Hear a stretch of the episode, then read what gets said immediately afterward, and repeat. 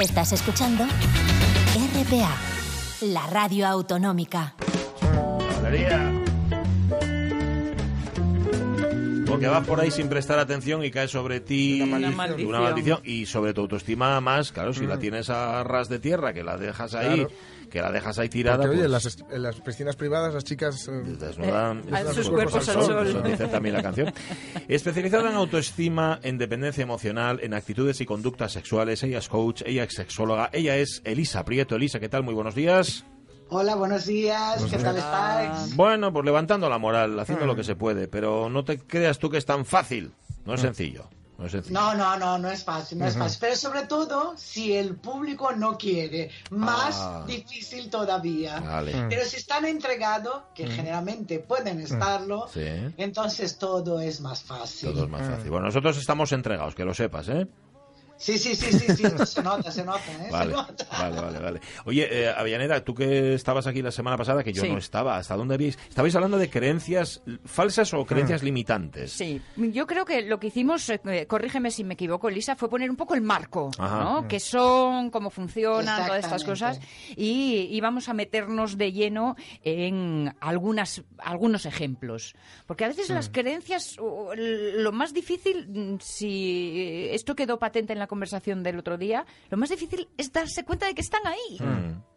Exactamente, exactamente. Te- solo recuerdo eh, de lo que hemos hablado. Solo recuerdo, empezamos bien. solo recuerdo ¿no? que son ideas. ¿no? Recordar que las creencias limitantes o potenciadoras son ideas o visiones, son pensamientos en realidad que tenemos sobre nosotros mismos y sobre el entorno.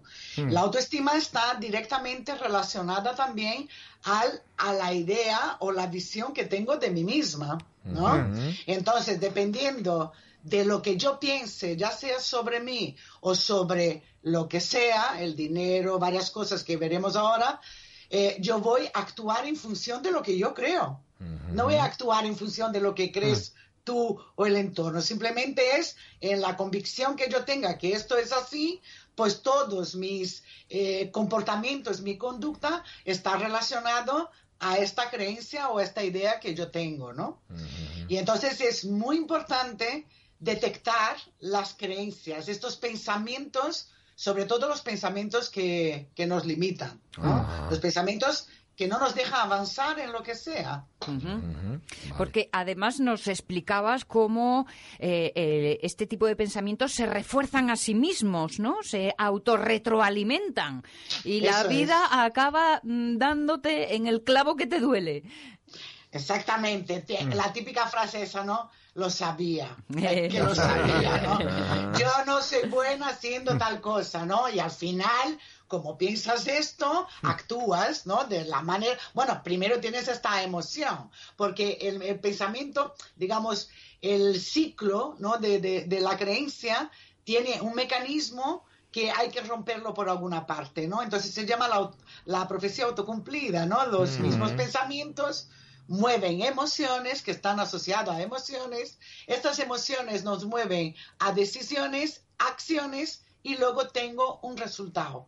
Si yo pienso siempre lo mismo, Sí. ¿qué voy a tener? El mismo resultado, claro. Efectivamente, entonces, al tener el mismo resultado, lo que estoy haciendo es reforzar esta creencia, reforzar esta idea.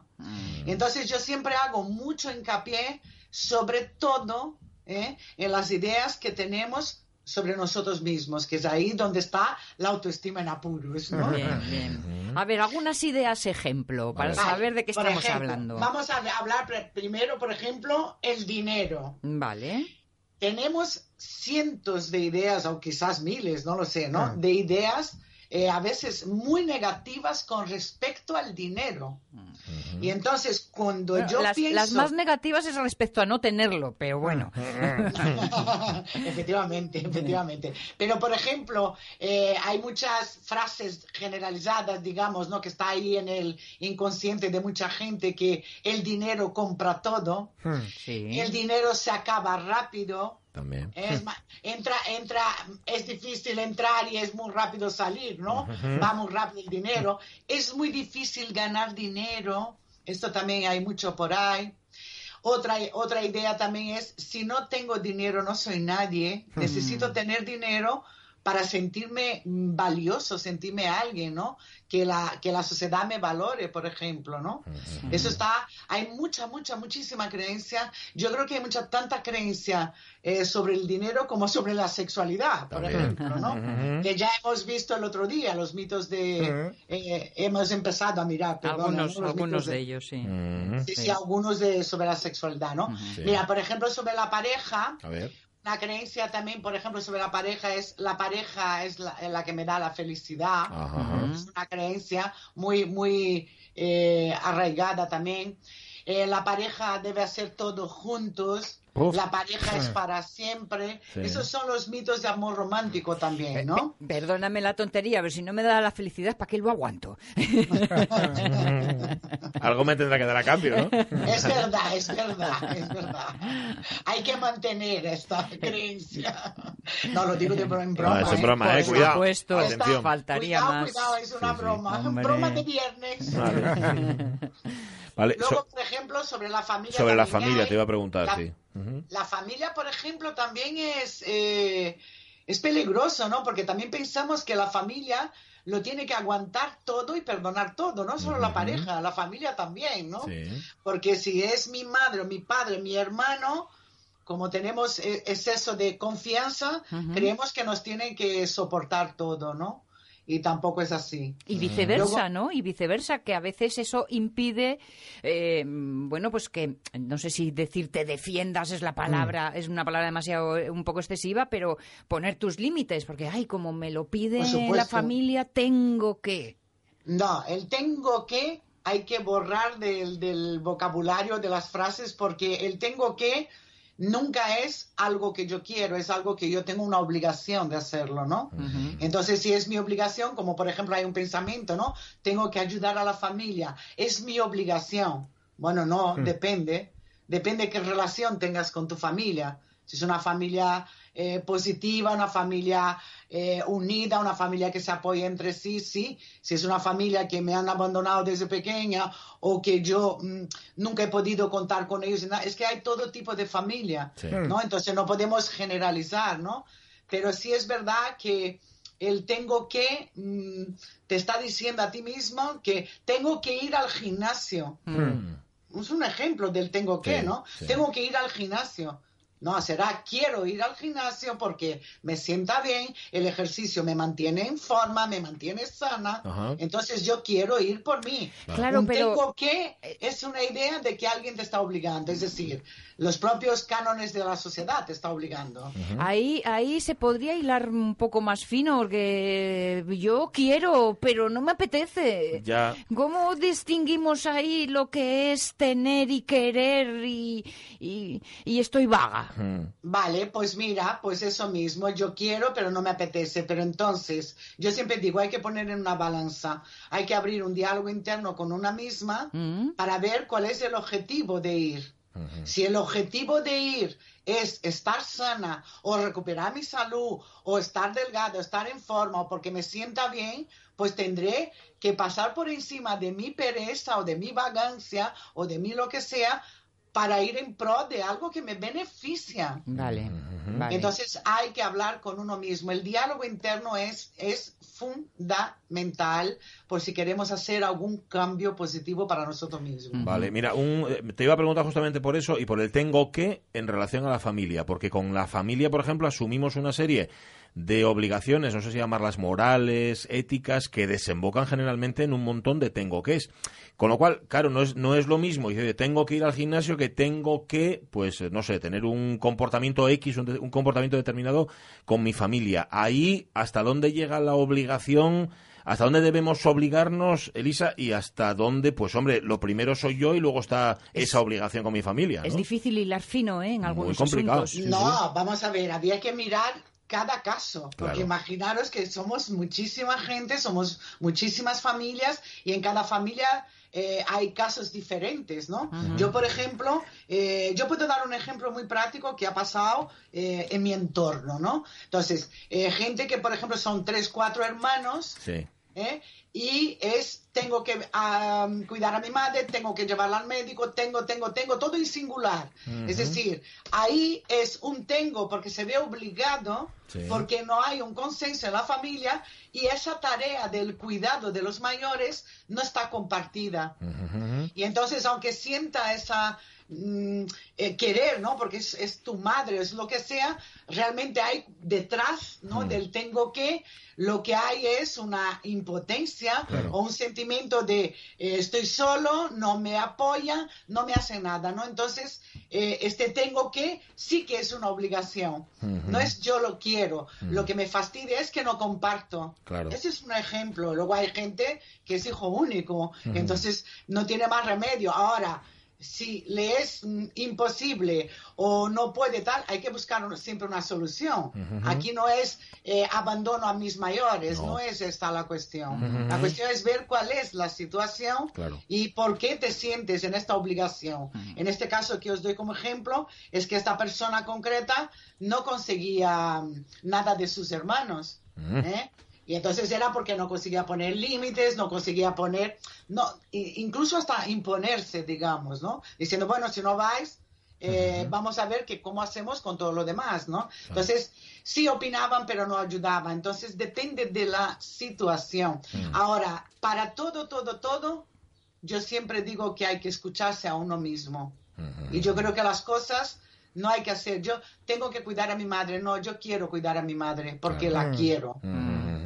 Eso Vale, así, aunque sea una persona difícil, aunque sea lo que sea, pues yo la quiero. Quiero tener una, una buena relación con mi madre, aunque sea en los últimos, madre o padre o quien sea, ¿eh? Sí, sí, en los sí. últimos momentos de, de su Incluso, vida, ¿no? incluso fíjate que a veces mm, el, el auto eh, explicarnos o el auto decirnos lo de tengo que, lo que acaba es cubriendo con una película de incomodidad, insatisfacción, incluso enfado, acaba cubriendo em, el- lo que subyace que es lo hago porque la quiero, porque mm, e- e- el gusto de cuidarla, pero ese tengo que lo cubre, lo tiñe y nos acaba mermando la satisfacción de hacer algo que uno considera que le sale del corazón. Pero ¿por qué pasa eso? Vuelvo al ejemplo de esta persona, ¿no? ¿Por qué pasa eso? No es que él no quisiera cuidar a su madre. La rabia que él tenía es que todo el peso caía en él. Ajá. Y eso pasa en muchísimas familias, ¿eh? que al final uno solo o dos, si son cuatro, yo qué sé, eh, se hace cargo realmente de los mayores. Hay muchos eh, hermanos que pasan, pero pasan ¿por qué? Porque a lo mejor esta persona que se hace cargo eh, no ha pedido ayuda, se queja, Ah. pero no, no supo comunicar que necesita apoyo. ¿Me explico? Sí, sí, sí. Entonces, pero eso pasa mucho en, en la falta de comunicación también. Porque si yo necesito apoyo, necesito ayuda, pero estoy esperando a que la otra persona, mi pareja, mis hermanos, lo que sea, me vean y me reconozcan, oh, pobre Lisa, que, que está haciendo todo sola, o pobre Fernando, quien sea, ¿eh? si yo voy a esperar esto, pues entonces estoy vendida. Yo tengo que comunicar, no gritando, ni, ni en extremis, porque es lo que hacemos. Nos hartamos, nos hartamos y luego explotamos. Pero no, hay que comunicar desde el principio. Tenemos este problema. ¿Cómo lo hacemos? Desde un principio, ya sea en la pareja, ya sea en caso de cuidar a los mayores, eh, tenemos, es, hombre, en la familia que se puede, la familia que no se puede en absoluto, eh, por circunstancias que, que, que- que es imposible, ¿no? Que una persona pueda atender a un mayor, yo qué sé, ¿no? El mayor está en España y el hermano mayor está en, en Estados Unidos. Esto es imposible, ¿no? O enfermedades o incapacidades y también hay que, hay que ver siempre los casos. Claro, como, Pero- como, como decías antes, hay muchos tipos de familias, tantos tipos como familias existen, o tantos tipos de pareja como parejas existen, y eso significará también tantos tipos de compromiso en función de, de cada uno de esos estilos. Es difícil generalizar. Y que luego está también eh, eh, algo que eh, no sé si cómo es de común, pero sí que existe eso de que, ju- el que la persona que justifica su vida justamente por, eh, por ir de mártir, vamos a decirlo claramente. Es decir, es que yo me cargo esto encima de mí, pero lo hago con una abnegación que es falsa, completamente. La negación no hay nada, pero se está justificando a sí mismo y dice, "Ah, mira qué malones son los demás y mira qué bueno soy yo. Eso también existe. Así que, Hombre, por supuesto, ¿no? Eso es lo que llamamos el perfil del, de la víctima, la ¿no? víctima. Entonces, por ejemplo, hay gente que, que funciona de esta manera, ¿no? Entonces, eh, hay gente que le gusta estar en la queja, Sí. hay gente que le gusta estar porque eh, es, una, es una manera de protegernos realmente. No hay Ajá. nada bueno ni hay nada malo. Cada uno se busca su forma eh, de lograr las cosas. Otra cosa es que no coincida contigo, ¿no? He visto gente eh, que va de víctima por la vida para lograr incluso cariño y atención. Puf. ¿Eh? Sí. O lograr favores, Mm. o lograr que la gente esté pendiente, por ejemplo, atención, ¿no? Que la gente esté pendiente, ¿no? Entonces, es muy triste, a mí me parece Y muy agotador. triste, ¿no? Y agotador. Y agotador, obviamente, agotador, pero claro, hay que tener en cuenta una cosa, que nunca nada funciona solo. ¿no? Entonces, eh, cuando hay víctima hay verdugos, cuando hay verdugos hay víctima, y dicen que somos, dicen que somos víctimas y verdugos a la vez, ¿no? Porque de alguna manera, esta persona que va de víctima está, vamos a poner entre comillas, explotando ¿eh? Eh, a, a la pareja o a la familia o lo que sea, esta persona que va de víctima también es verdugo, ¿no? Es víctima y verdugo a la vez, ¿no? Y también con nosotros mismos, porque en el fondo esto no es una vida feliz. No. Claro. ¿eh? Una persona que tiene que actuar de esta manera para lograr, da igual lo que sea, atención, amistad, cariño, eh, favores, dinero, material, no importa, ¿no? Yo creo que siempre hay que, uno tiene que oírse a sí mismo y ver qué es lo que uno quiere y necesita y aprender a comunicar. A comunicar desde, desde, desde su verdad, desde su necesidad, teniendo en cuenta siempre que la otra persona también tiene necesidades. Vale. Em, nos, va- nos quedan un montón de creencias de estas limitantes o falsas de las que veníamos hablando. Hablamos del dinero, de la pareja, de la familia. Si te parece, Lisa, la semana que viene podemos hacer, podemos hablar de esas creencias que nos invalidan, que nos autoinvalidan, que, que, Eso nos, es. que nos hacen creer que no somos, por ejemplo, capaces de determinadas cosas, ¿no?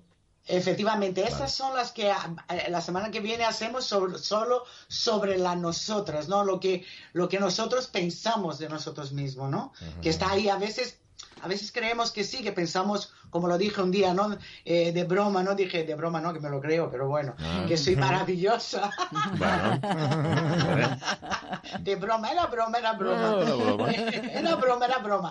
Claro, ese pensamiento a mí, aunque la gente piense lo contrario, a mí no me importa. Lo que importa es lo que yo pienso de mí, Claro. tanto como positivo como negativo. Y en función de lo que yo pienso de mí, voy a tener una emoción u otra y voy a actuar.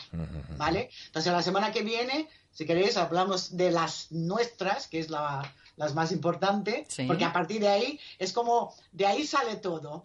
Lo que yo pienso de mí también lo pienso en la familia, lo pienso con respecto al dinero, lo pienso con respecto al amor, al sexo, porque, porque somos nosotros, ¿no? Que estamos ahí en, en el escenario, ¿no? Entonces, desde nosotros nos actuamos hacia, o nos movemos hacia todo lo demás, ¿no? Sí. Pues que no se lo pierdan el viernes, una nueva entrega de Autoestima en Apuros con la gran, grandísima Elisa Prieto. Elisa, no sé cómo irá mi autoestima, si mejorará o no, pero chica, me da tanto gusto escucharte. Me siento Ah, tan bien después de escucharte los viernes que, no sé, a ver, ya te, ya te, co- ya te contaré si reflota la autoestima o no.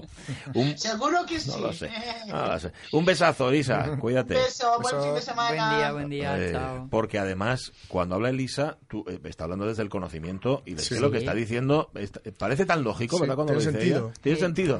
Tú lo piensas y, y- y Sí, al momento ya te lo anulas. Sí. Seré yo. Y- Seré yo. Y muchas de estas cosas a veces uno las sabe con la cabeza. Ah, sí. Pero ah, hasta que no llega ese momento en que las sepas también con el estómago, Sí, sí. ¿eh? Mm, es que no ha aprendido. No, no. Mm, pues no, sí. no, no. Así tiene que ser.